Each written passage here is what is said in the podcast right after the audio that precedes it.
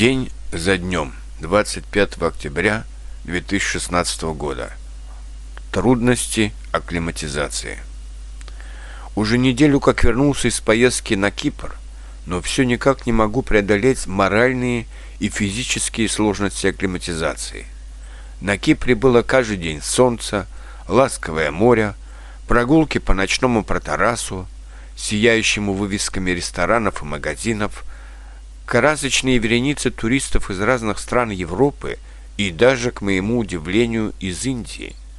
Была уютная гостиница с греческим названием «Антигона», с ежедневной заменой полотенец, с большим гостеприимным ресторанным залом, где ты мог выбрать самую разнообразную еду. А главное, ты жил в атмосфере вечного лета, отдыха и ничего не делания.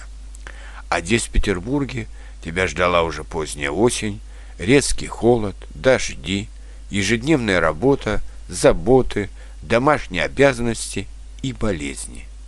Кажется, все хронические болезни вылезли наружу и не дают по-настоящему прийти в себя.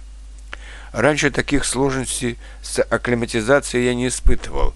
После нескольких дней все было в порядке, а теперь тоска по лету и по морю все продолжается.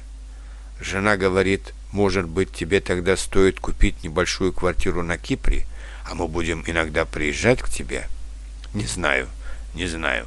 Свой Петербург я тоже люблю. Буду ждать, когда закончится моя акклиматизация. Если не помру, конечно.